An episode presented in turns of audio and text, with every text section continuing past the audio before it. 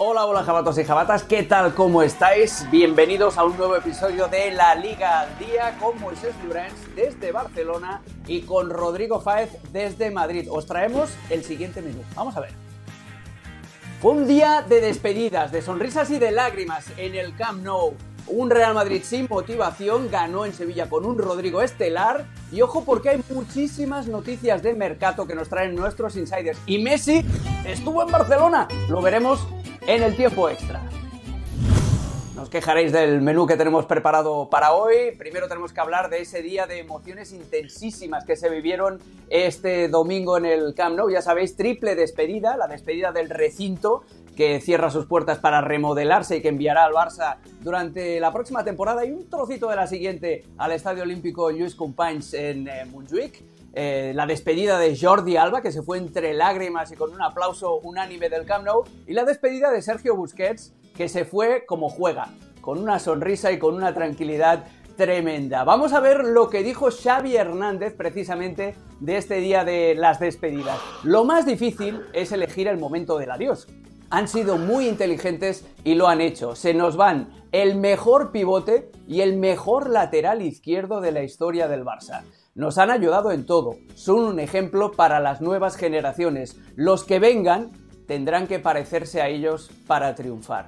Sí, estoy totalmente de acuerdo con Xavi Hernández, sobre todo el que venga a sustituir a Sergio Busquets, que no lo va a tener fácil. Moy, estuvimos ayer en la transmisión en ESPN, tuvimos el placer de trabajar juntos y fue un día de eso, de muchas emociones en el que todo, prácticamente todo salió rodado. Lo único malo para el Barça fue la lesión de Alejandro Valde, que bueno, que le va a, le va a dejar prácticamente sin vacaciones al chico, pero el resto salió a Sí, sí, salió redondo. Saludos a todos, a ti, a Rodri, a los compañeros, a toda la audiencia bueno, y ya era hora, ¿no? Que al Barça un día así de emociones fuertes le saliese todo de cara, tan de cara que antes del primer minuto, aunque la liga ya estaba acabada y el equipo ya era campeón, pero se le pusiese el partido ante el Mallorca de cara, ¿no? Porque de esa manera ya eh, sí que pudo cortar esa racha de dos derrotas consecutivas, eh, las cuales Xavi consideró que las celebraciones podrían haber eh, interferido y era un día grande para Sergio Busquets y para Jordi Alba, que como tú bien dices, recibieron todo el cariño del, público que si les quiere, es verdad que durante, la durante momentos complicados del equipo las redes sociales se han cebado muchísimo con los dos futbolistas, pero eh, ayer el Camp Nou tuvo o tuvieron su momento de gloria. Jordi Alba mucho más emocionado que Sergio Busquets porque el mediocentro defensivo ya había llorado lo que, lo que, lo que había querido y más en, la semana anterior, día, el día del, en el cual el Barça alzó el título ante la Real Sociedad, bueno, celebró el título ante la Real Sociedad, y con todo, día grande en el Camp Nou, día para la historia, se cierra el estadio, mañana nos han convocado a los medios para poder realizarnos una foto de familia dentro del Camp Nou y a partir de ahí ya sí que se cierra todo, empiezan las obras.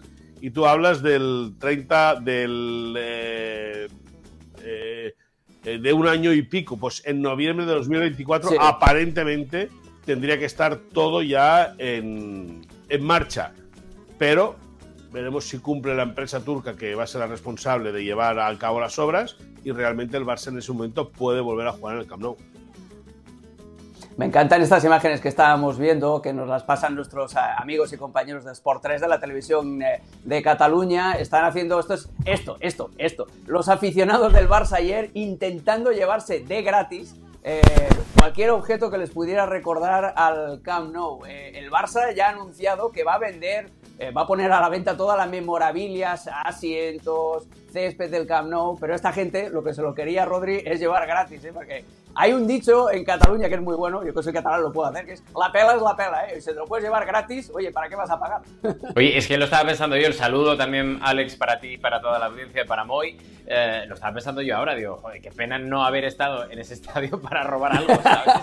me hubiera gustado mucho, porque al final, Moy ha estado muchos más años que yo, pero, pero oye, a mí me, me hubiera hecho ilusión, pues robar, entre comillas, un cartel, aunque solo fuera de sala de prensa o algo, no sé, de buena fe, obviamente, pero sí que es cierto que te da la sensación de que en esas despedidas, ya no solo obviamente por lo de, por lo de Busquets y por lo de Jordi Alba, se cierra un ciclo. Y, yo la última vez que estuve en el Camp Nou fue en ese clásico de liga en el cual el Fútbol Club Barcelona conseguía la victoria a última hora frente al Real Madrid y te daba la sensación ya viendo cómo poco a poco empezaban las eh, obras de, no de demolición, pero sí poco a poco había sectores que ya no estaban como estaban antes y que, te da un poco de pena, te da un poco de pena porque, porque al final son muchas eh, tardes, muchas noches, alguna mañana que otra, porque me acuerdo un partido entre el Barça y el Getafe que se jugó también por la mañana y que a uno como periodista, colores aparte, porque esto no es de colores, a uno como periodista, ya sea como local o como visitante, pues le hace especial emotividad el, hecho de despedir una etapa tan gloriosa del Barça en un sitio tan especial, ¿no? Eh, ahí vemos a Joan Laporta con la memorabilia también, haciendo una cápsula del tiempo en el Camp Nou para, eso, para dejar eh, la huella del Barça en, eh, los, eh, para las futuras generaciones. Mira, con Xavi Hernández también metiendo una palada de tierra, habían puesto diferentes objetos de, diferentes simbologías azulgrana, con gente de la cantera también, todo muy simbólico y ahora sí, ahora se baja la persiana del Camp Nou y empieza un nuevo ciclo. Hablando de nuevos ciclos, eh, Xavi Hernández ayer valoraba su trabajo al frente del Barcelona. Hay que recordar que cuando agarró al equipo hace un año y medio, eh, estaban octavos en la tabla, eh, parecía que el Barça estaba sin rumbo, y Xavi ayer sacó pecho en la rueda de prensa recordando de dónde venían y hacia dónde van. Cuando me tocó coger este cargo, el club estaba en un momento difícil, lo seguimos estando, ¿no? Creo que estamos de alguna manera recuperándonos ¿no? de, una situación eh, deportiva difícil, económica complicada, eh, social. Creo que bueno, todo, todo el mundo ha puesto su granito de arena para que, para que esto esté como está ahora. ¿no? Creo que estamos viviendo una, una buena etapa que puede ser mejor. Para eso vamos a trabajar y que hoy había sido era un día histórico para, para despedir de la mejor manera el Camp Nou. Creo que el club está ahora en un buen momento, mucho mejor del, de donde estaba y esto es, es, síntoma muy positivo para, para, seguir trabajando. ¿no? Nos vamos de este estadio, en un año y medio no, no estaremos en nuestra casa, pero nos vamos a Montjuic y necesitamos el, el cariño y el apoyo de la gente, el, el, que hemos, el que nos han mostrado aquí en el Camp Nou. Una ronda rápida antes de, de, seguir con los temas, hablando de las despedidas y, y de hacia dónde van y dónde vienen. Eh, Moy, primero tú, luego después Rodri, todo seguido. ¿Cuál es el mejor partido que recordáis en el Camp Nou? ¿Y qué imagen os queda, qué flash os queda de Sergio Busquets y de Jordi Alba? Primero tú, Moy. Bueno, es que son muchos, muchos, muchos partidos, ¿eh? Los que, claro, los que yo personalmente he podido vivir en el Camp Nou. Eh, yo me quedo cualquiera de los dos 5 a 0 al Real Madrid, del de Johan Cruyff o el de Pep Guardiola. Eh, Ayer en la transmisión alguien comentaba el 2 a 1 del Bayern de Múnich, del Manchester United del Bayern de Múnich. Eso a, nivel impacto mundial fue, claro, evidentemente fue el estadio, ¿no? Fue en el Camp Nou donde sucedió todo aquella final, aquella final tan loca, pero yo me quedo con, no sé, con cualquier partido del Barça porque la verdad. Eh, eh, eh, es verdad que no todos han tenido historia, pero sí que han conformado, desde mi prisma, lógicamente, la historia pues que a mí me ha llevado a, vivir primero como aficionado y luego como periodista el, acudir a un recinto que para mí de pequeño será eh, para mí de pequeño era un campo de juego. Y recuerdo haber, ir de pequeño con mi amigo Mateu al estadio, colarnos los días que no se podía entrar, jugar al fútbol en el césped, desde la tercera gradería gritarnos para que nos fuéramos de ahí, es decir, yo qué sé, es que el Camp Nou pues ha sido un centro de, diversión, entretenimiento y de, entre comillas, gamberradas de, pequeñito, ¿no? Y de Sergio Busquets y Jordi Alba, ¿qué te queda? Rapidito, porque esto lo estoy sacando, bueno, no lo he dicho ni siquiera a Henry. Bueno, ¿de qué me quedo? ¿En, algún partido o, en general? No, no, eh, un flash que tengas. No, ¿Qué piensas de Jordi Alba y de Busquets? No, yo, yo me creo, o sea, eh, de, Busquets la la visión que tuvo Guardiola, eh, que no se equivocó, y como un tipo tan, tan, eh, sin tan poco, con tan poco físico de musculatura, ha, sido tan importante en un equipo como el Barça y luego de Jordi Alba, la frescura que siempre aportó al, lateral zurdo y, la, y la inteligencia para poder entender y ejecutar a la vez las acciones con Lionel Messi. Mira, Rodri, antes de, preguntarte por las tuyas, ya digo yo las mías también. Para mí, el mejor partido que he visto en el Camp Nou es un Barça 4, Dinamo de Kiev 1, de Liga de Campeones con Johan Cruyff en el banquillo. Aquel partido fue una auténtica sinfonía de, fútbol. Eh, de Jordi Alba, me quedo siempre con la imagen de apareciendo, rompiendo al espacio para recibir un cambio de orientación de Leo Messi y lo que viene después te sorprenderá. Y de Sergio Busquets, la sangre fría que tiene cuando recibe el balón mirando a su propia portería en la corona del área. Sergio Busquets tiene menos sangre que el mayordomo del conde de Drácula y eso es muy bueno para un medio centro eh, defensivo. Rodri, ¿tú con qué te quedas? A ver, yo a nivel de, recuerdo, obviamente como fan no, porque no soy fan del Fútbol Club Barcelona, pero sí que es cierto que a nivel profesional recuerdo el ambiente que había en el 5-0 de Pep Guardiola al Real Madrid, además eh, marcando gol David Villa, que me tocó cubrir ese partido a nivel, a nivel profesional y la verdad que fue, un día, un día importante. Dos, sí, es verdad, es verdad. No, me acordaba. me acordaba que había marcado y tal, pero, pero sí, encima David es eh, amigo personal, por lo cual fue un día que, me alegré mucho por él. Y, luego sé que es cierto que, sobre Busquets y sobre Jordi Alba yo me voy a quedar eh, con la... Eh, con el halago, yo creo, mayoritario que tiene Sergio Busquets, que para mí es el mejor medio centro defensivo que he visto en, años. O sea, yo no he visto a nadie igual. O sea, yo, creo que seguramente sea el mejor eh, medio centro defensivo pivote, llamadlo como queráis, de la historia del Barça y seguramente top 3 de la historia del fútbol. Y yo casi lo auparía ahí en el número 1.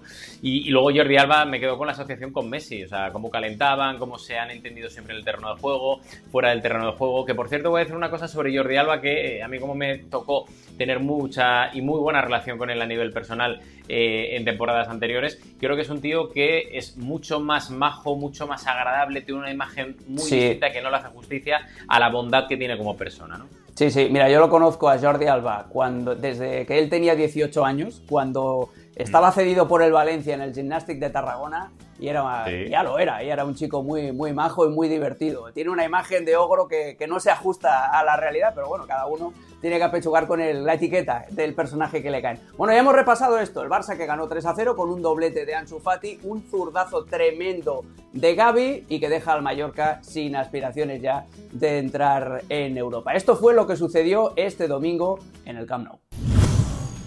Ahora vamos a pasar a hablar del Real Madrid, que jugó en Sevilla y que ganó con un festival del eh, brasileño Rodrigo. Era el único delantero en la alineación de Ancelotti que plagó eh, su once inicial de centrocampistas, eh, Rodri, pero tu tocayo está en un momento de forma dulcísimo. en un gol, con un gol de falta, con mucha inteligencia, engañando a Bono y agarrando la contrapié, y después una jugada que yo lo dije en la retransmisión, era una mezcla, el segundo gol, Rodrigo era una mezcla de Ronaldo Nazario da Lima, el, gordito, y de Romario da Sousa. los quiebros que hizo dentro del área fueron absolutamente brutales.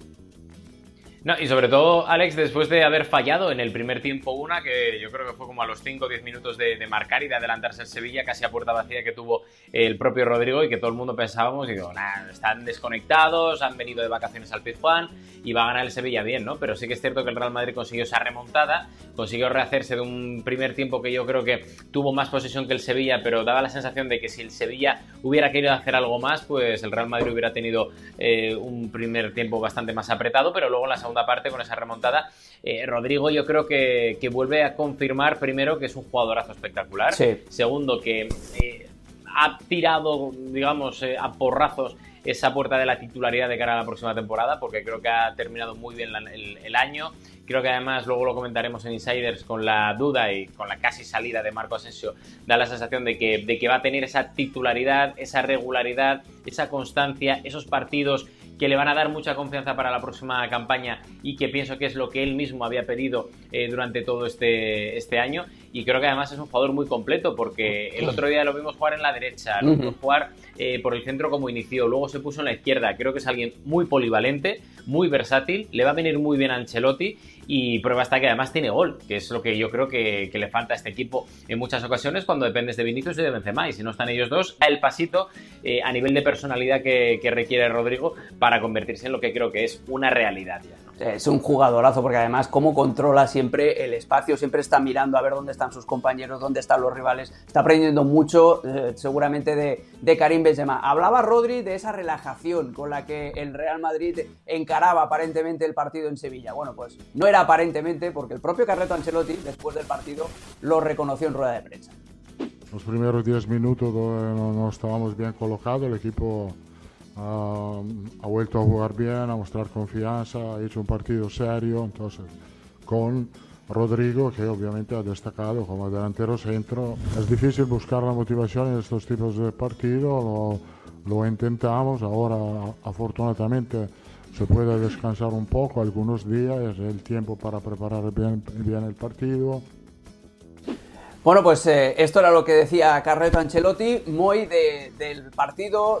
Yo lo que destaco es que el Sevilla, eh, obviamente, estaba plagado de suplentes porque estaba pensando en la final de este miércoles de la Europa League ante la Roma de José Mourinho.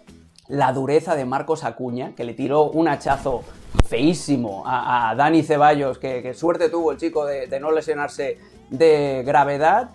Y sobre todo en la lectura de los cambios de Carlo Ancelotti, que puso a todo el mundo menos a Eden Hazard, muy. Bueno. Se vio todo el partido desde el banco. Bueno, es que la noticia hubiese sido que Hazard hubiese sido uno de los elegidos.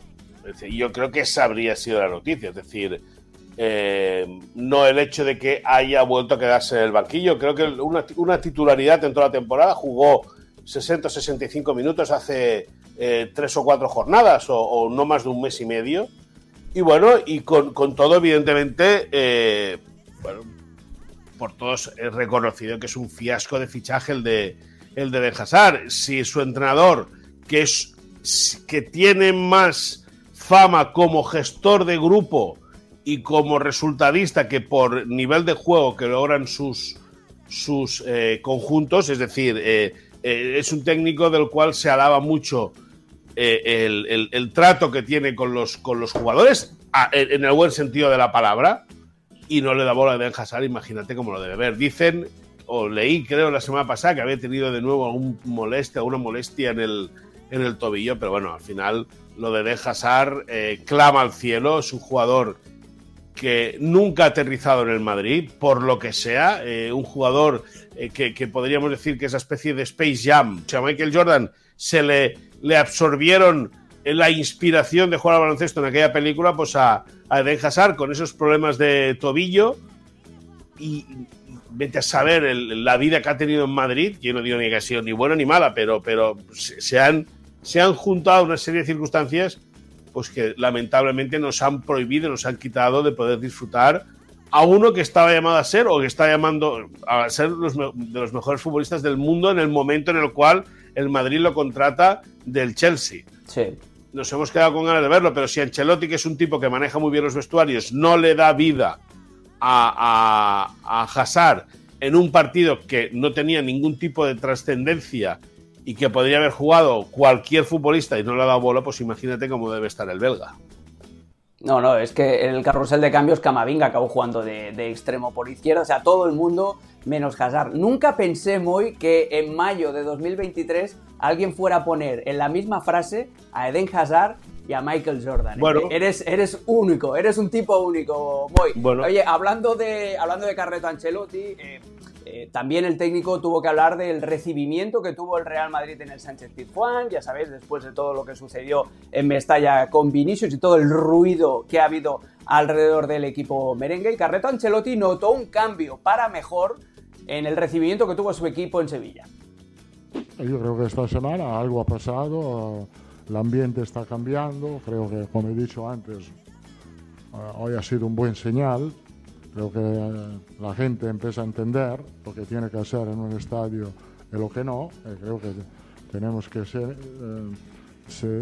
seguir así, por lo que concerne a Vinicius, creo que Ahora tendrá como los otros dos días, tres de descanso y a ver si puede jugar el último partido.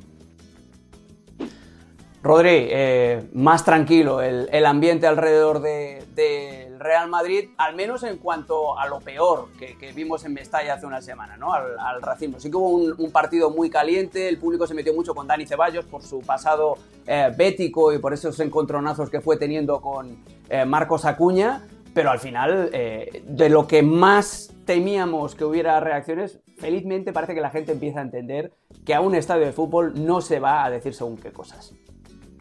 Bueno, hubo un poco de todo, ¿eh? porque la primera parte sí que es cierto que era eso que comentabas, Alex, pero la segunda, a medida que se fue calentando un poco el, partido, hubo cánticos como estamos cansados de Barça y de Madrid, pero con otras palabras. Con otras palabras, sí, los sí improperios, Los improperios a Dani Ceballos, etcétera. Eh, que hay cosas todavía que arreglar, hay cosas que dentro de un contexto eh, es obvio que, es muy complicado controlar porque, porque es muy complicado meterse con, eso, con Dani Ceballos por su pasado de jugador del Betis y por ciertas declaraciones que eh, siempre ha habido, por un poco polémicas, ¿no? Por esa rivalidad, etcétera, pero, pero sí que es cierto que da la sensación de que también, como no se juegan nada los dos equipos o gran cosa los dos equipos, pues también hasta, hasta ese momento en el que Acuña hace esa entrada eh, terriblemente complicada y fuerte en que parte no creo que es eh, que, que tenga ningún tipo de justificación hasta entonces. Digamos que, hubo críticas. Hubo muchas críticas que me sorprenden muchísimo, eso sí, no tanto al Real Madrid, sino a la propia federación, a la Federación Española de Fútbol por el tema de los arbitrajes. Recordemos que el Sevilla lleva bastante tiempo quejándose por los arbitrajes y hubo bastantes protestas contra el estamento de los rubianes, pero, pero sí que es cierto que eso, que, que respecto a lo que había pasado la semana anterior en Valencia, en Mestalla, en ese partido con Vinicius, pues la verdad que dio la sensación de que eran partidos completamente diferentes y que esperemos que no se vuelvan a repetir porque fueron incidentes muy, muy, muy lamentables. Hombre, eh, Alex, eh, Alex y hay que tener en cuenta que no estaba Vinicius. Sí, claro, sí, claro. y hay que tener en cuenta que, eh, como, como, nos mostró Rodrigo Fáez en, en sus redes sociales, diluvió una hora antes del partido y eso también frenó un poco. No es lo mismo el ímpetu con el cual entra la gente en un estadio que llueva que no llueva, porque la condición cambia completamente. Ahora, Totalmente. dicho eso, es verdad que también era un partido eh, en el cual no había nada en juego, eh, que venía, venía semicaliente por todo lo acontecido una semana anterior en Mestalla. Pero bueno, si el partido hubiese, hubiese tenido cuajo, cuajo de partido trascendental en el Ramón Sánchez Pijuán, yo creo que, el clima hubiese sido completamente diferente, ¿eh? pero completamente diferente. Pues yo espero que, este, que siga esta progresión hacia un clima bastante más tranquilo, independientemente de si llueve, si hace sol, si juega Vinicius o si juega mi, padre eh, de delantero centro en el, en el Real Madrid. Eh, ah, por cierto, hablando de quejas de los árbitros, si el Sevilla tiene quejas, eh, no quiero ni pensar cómo deben estar en el español, que descendió a segunda división tras el partido en Mestalla y que lleva tres semanas de arbitrajes que te quita. Pero bueno, eso va para otro debate. De momento dejamos el. Hemos ya tocado el Barça, hemos dejado tocadito el Real Madrid. Es momento de pasar al gossip, a la información que solo estos dos bandidos tienen para nosotros, los insiders. venga, y Moy, hablando de bandidos, tú eres el bandido number one, así que tenemos que empezar eh, contigo. Eh, Ayer veíamos en la retransmisión a Deco sentadito en la grada del Camp Nou junto a Rafa Márquez. Eh, hay reuniones ya con eh, el eh, portugués, con el portugués brasileño, para que empezara, ¿cómo te diría?, diseñar la plantilla del año que viene dentro de las circunstancias tan especiales que tiene la tesorería del Barça. Es que las reuniones ya van, Alex, desde antes de que se supiese que Mateo Alemán quería abandonar el Barça. Es decir, ya esa semana, la semana en la cual el Barça eh, gana la liga, bueno, gana, gana los tres puntos de oro ante Osasuna con el gol de Jordi Alba en el 85, y diez minutos después de acabar el partido, prácticamente el Barça emite un comunicado diciendo que Mateo Alemán ha decidido abandonar el Barça. Sí. Eh, ahí es, esa semana, esos miércoles, pues lunes o martes, ahí hay un encuentro entre Deco y Mateo Alemán, es decir, porque entienden que, la, la, dinámica tiene que ser fluida, tiene que haber ya eh, eh, la posibilidad de un cambio, porque entienden que Jordi Cruyff tampoco lo tiene muy, muy, muy claro lo de poder eh, seguir o no. Fue un encuentro a través de de pantalla, no fue un encuentro personal, fue, una, fue un virtual. Luego, con el paso de los días, sí que ya hubo un encuentro eh, personal entre los dos. Y, y, Deco está trabajando, está trabajando a destajo con la figura de Alejandro Echevarría, que es ex cuñado de Joan Laporte y que tiene mucha influencia ya no solo en la sociedad barcelonesa, en la sociedad catalana, sino también, lógicamente, dentro del Barça. Están trabajando, está muy atento eh, Deco, por ejemplo, en la renovación de Xavi Hernández. Eh, acaba contrato al final de la próxima temporada, es decir, en un año. Ya están empezando a hablar de poder eh, ampliar el contrato. Hay diferencias a nivel económico bastante importante entre las dos partes, pero bueno, se intuye que van a llevar a, un, a buen puerto, no de manera inminente, pero sí próximamente. Y bueno, y Deco que va agarrando, va agarrando el poder poco a poco en el Barça. La, intención es que trabaje codo a codo con Mateo Alemán. Cada uno lo hace a su manera, pero entre los dos tratan de entenderse por bien de la, de la entidad. Y Deco, pues que, pasa, pasó de ser exfutbolista o pasó de ser futbolista a representante y de representante a director técnico del Barça. Hay que recordar o hay que explicar a la gente que Deco ya puso una pieza suya en el entramado del área deportiva eh, eh, justo en, la, en, el, el, enlace entre el filial y el primer equipo. Y bueno, y ahí está esa guerra de poder en la cual Deco pues va ganando enteros y espera ser anunciado próximamente como nuevo director deportivo del Barça. Ahora que decías eso de Alejandro Echevarría, esta semana el periódico de Cataluña publicó un perfil buenísimo acerca de esta figura tan poco conocida y tan influente alrededor de Joan Laporta. Rodri, vamos contigo y vamos con un chico que tuvo un fin de semana para olvidar. Jude Bellingham, que junto con el Borussia Dortmund perdió la Bundesliga de la manera más cruel que he visto en muchísimo tiempo y que ahora, ahora sí, va el Madrid a por él a todas, todas.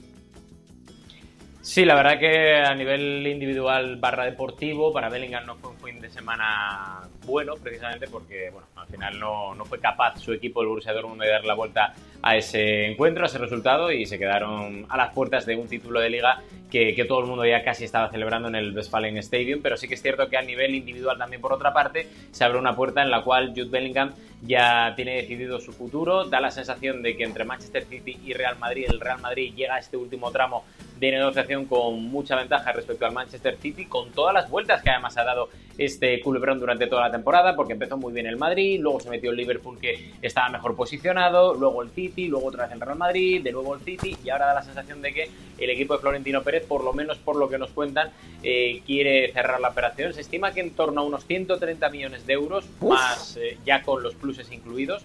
Eh, será el montante que más o menos desde el Real Madrid tienen que o creen que va a cerrar el equipo blanco con el Borussia Dortmund, pero faltan ciertas eh, o ciertos pasos todavía en este último tramo de, negociación entre los clubes para ver si finalmente llegan a un acuerdo y para ver si finalmente, obviamente, Bellingham se convierte en jugador del Real Madrid. Todavía hay que esperar, ¿vale? Pero sí que es cierto que por lo que nos cuentan eh, desde esta misma mañana en el seno del Santiago Bernabéu, da la sensación de que esta es la semana clave para que Jude Bellingham decida finalmente si va al Real Madrid y si obviamente el Real Madrid llega a un acuerdo con el Borussia Dortmund, por lo cual si la gente es madridista y o si hay alguien de la audiencia madridista, yo creo que en breve vendrán buenas noticias para Jude Bellingham, para el Real Madrid y sobre todo para cerrar una operación que creo que puede marcar el Es un jugadorazo, es muy joven, pero 130 millones de euros más variables. ¿eh? Cuidado con ese O de Hazard eh, que, nos llega. Incluidos, incluidos, incluidos. que, nos llega desde, Alemania.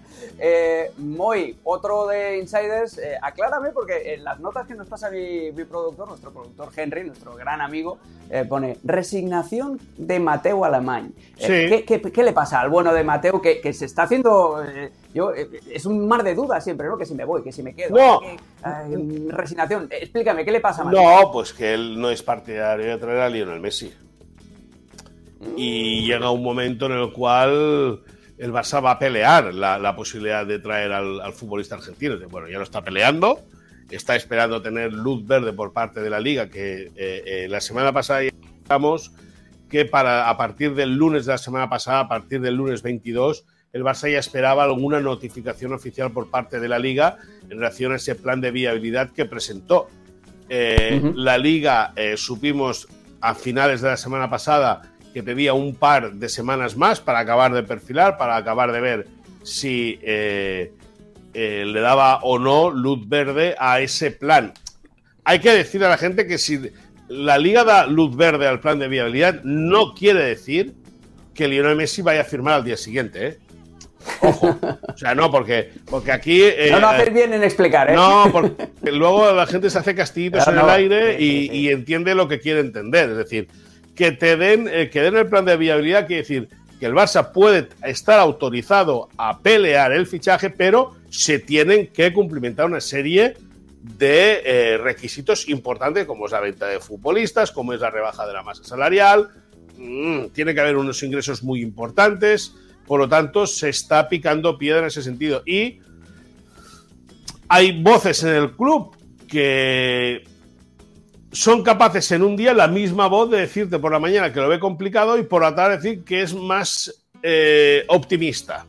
Por lo tanto, Mateo Alemán, que no es futbolísticamente hablando partidario de formar un nuevo Barça con la persona de Lionel Messi, porque cree que, que el Barça tiene que reinventarse con la juventud que tiene ahora, día de hoy, con el talento de Pedri, de Araujo, de Gaby, eh, lógicamente de Frenkie de Jong, de, de Alejandro Valdes. Es decir, el Barça tiene una serie de 7, 8, 9 jugadores muy jóvenes y Mateo Alemán cree que con eso es donde tiene que arrancar. Luego sí que añadirle retoques importantes en la contratación de un medio centro, en la búsqueda de un lateral diestro, pero claro, Mateo Alemán regresa al Barça porque entiende que lo que le da el Aston Villa no es lo que le había prometido y para estar a medias a otro lado prefiere venir al Barça y de ahí la resignación de Mateo Alemán que si tiene que trabajar por traer el al Messi, lo traerá, sin ningún tipo de duda, pero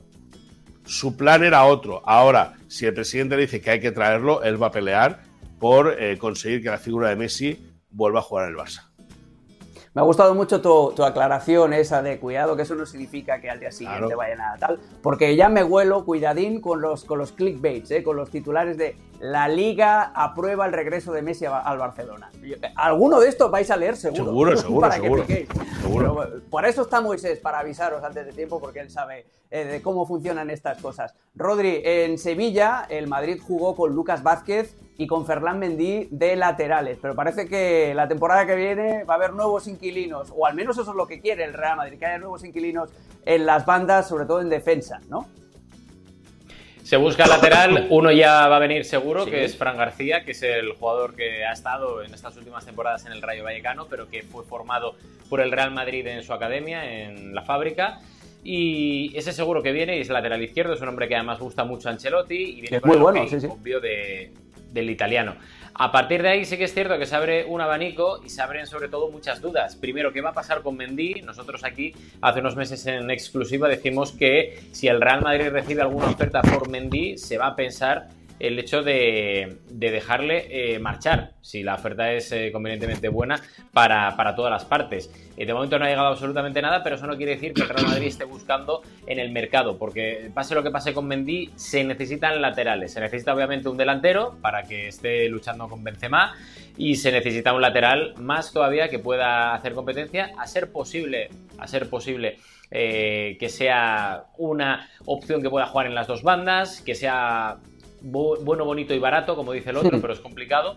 Pero, pero el Real Madrid está rastreando. Hay nombres que gustan, como el de Alfonso Davis, pero que saben que es muy complicado sacarle del Bayern Múnich. Hay otro tipo de nombres que están por ahí bastante tapados, pero el Real Madrid está rastreando porque necesita y se ha dado cuenta esta temporada laterales como el comer. Más que nada porque interpreta que en momentos complicados de la, de la temporada es donde eh, uno de los flancos más débiles, donde más atacaban los rivales, como pudimos ver, por ejemplo, en los dos partidos entre Real Madrid y Manchester City, es donde más hacían daño los equipos contra los cuales jugaba el Real Madrid, por lo cual Real Madrid se ha puesto las pilas y está en el mercado. Delantero, lateral, Bellingham y a partir de ahí alguna cosita igual más que pueda. Uy, uy, uy, uy, han soltado los abuesos en el Real Madrid y están olisqueando, están olfateando el mercado. Muy contigo. Eh, hacíamos una reflexión también ayer en la retransmisión con la retirada de Jordi Alba, de Sergio Busquets. A mí solo se me ocurren dos supervivientes del último Barça campeón de Europa. Uno es Sergio Roberto y el otro es Marc-André Ter Stegen, el, meta alemán, que es muy ambicioso, ¿no?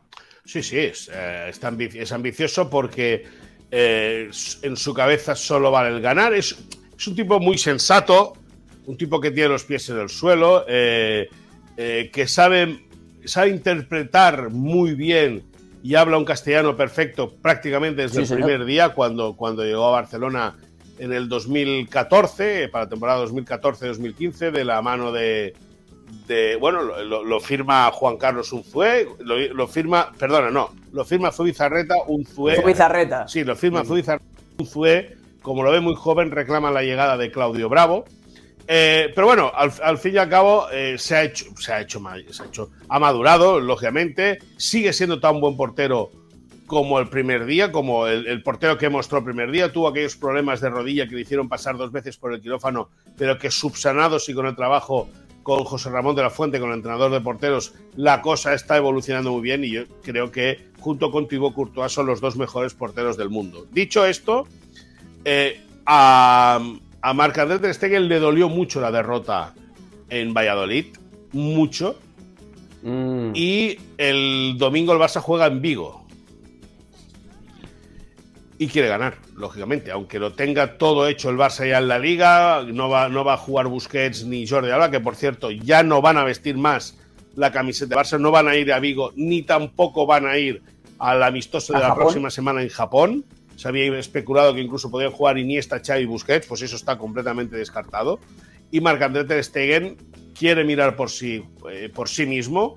Eh, ha igualado el récord de Paco Liaño de 26 porterías a cero en, 38, en una liga de 38 partidos, ha jugado 37, le queda el último, quiere ser, quiere o le gustaría poder batir ese récord y para eso, lógicamente, tiene que volver a dejar la portería a cero y le quiere pedir a sus compañeros de ganar el partido para, evidentemente, hacer más fuerte esa, esa, ese récord, ¿no? Poder inscribir en letras de oros en la historia de la liga el nombre de Marc-André Ter Stegen defendiendo la portería del Barça. Lógicamente, esto en Vigo pues puede molestar. Bueno, puede molestar, no. Tienen, que estar preparados a lo que sea. Es verdad que el Barça perdió en Valladolid y si el Barça gana en Vigo el próximo fin de semana, le puede complicar mucho la vida al Celta que parecía salvado hace un mes y que ahora, según cómo son los resultados, y si el Barça gana en Vigo, podría bajar a segunda.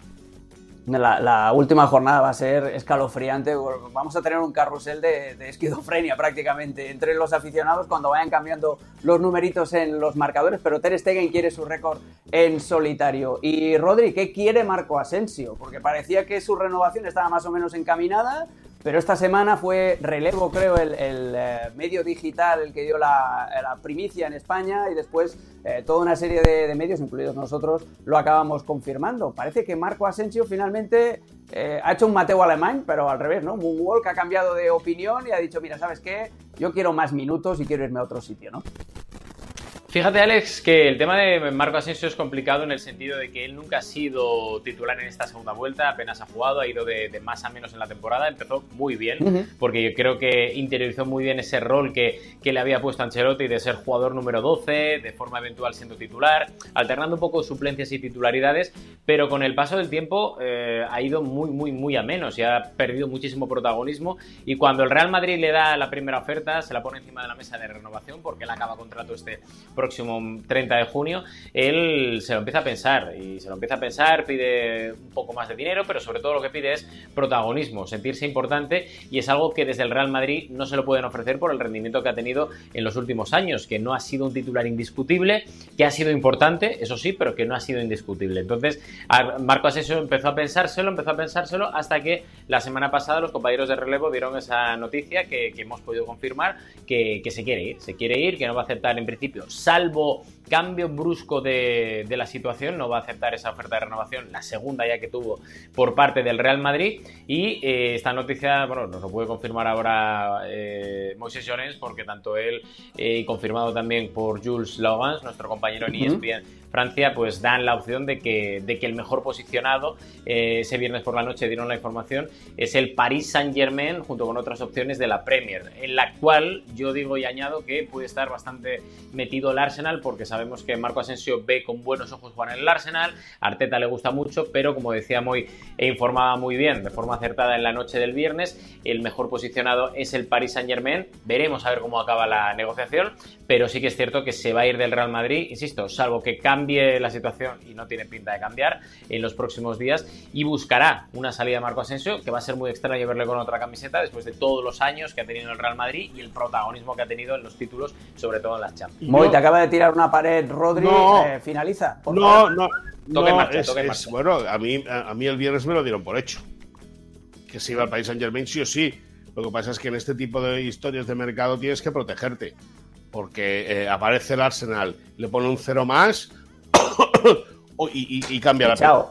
Y chao, adiós, muy buenas. Eh, eh, ahí hay que entender también la relación de Luis Campos, el director deportivo del país Saint Germain, con George Méndez, que es el agente del, del futbolista mallorquín.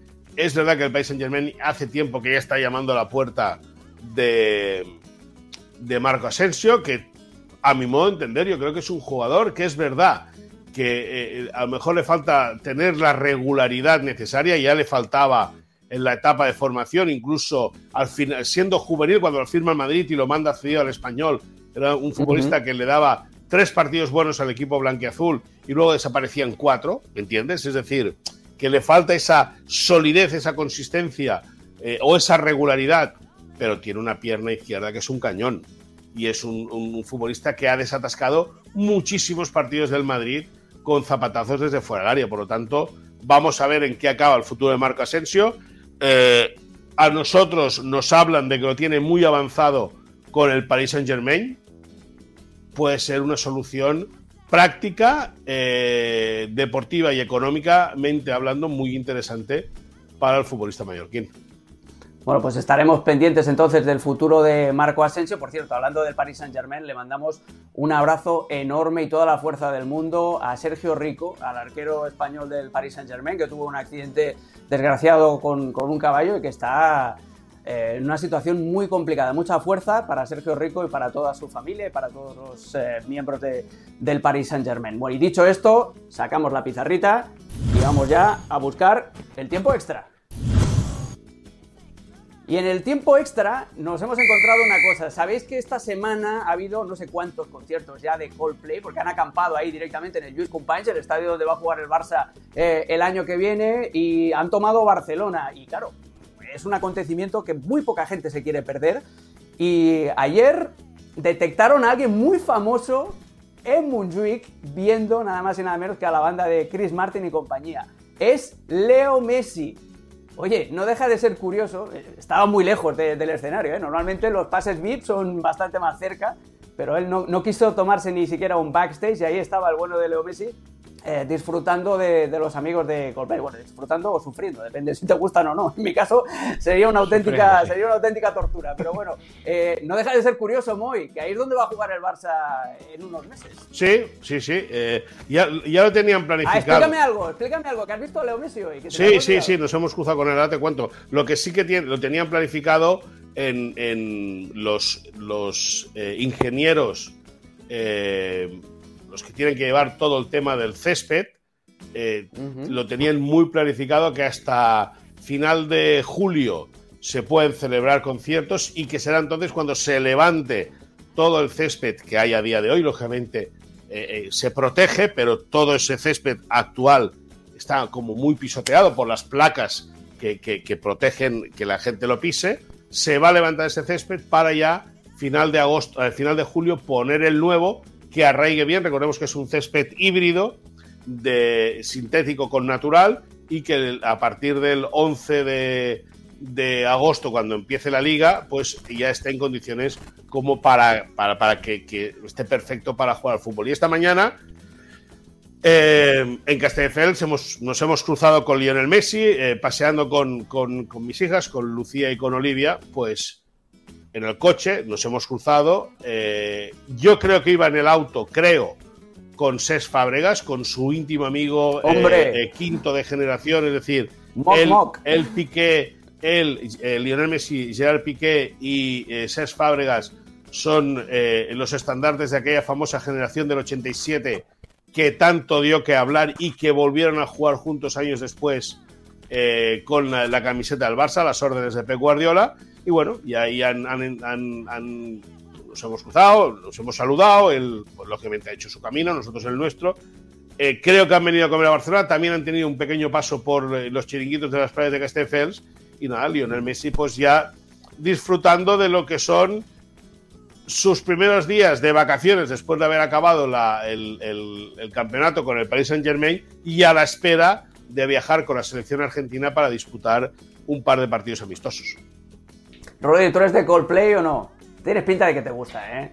¿Alguna cancioncita? No, te digo una cosa, era muy de Coldplay en su primer disco, ah. Parachutes, y seguramente un poco en el segundo, pero a partir de ahí me dio la sensación de que abrazaron el mainstream el y mainstream. No, me perdí. ¿Qué es mainstream, Rodrigo Fáez?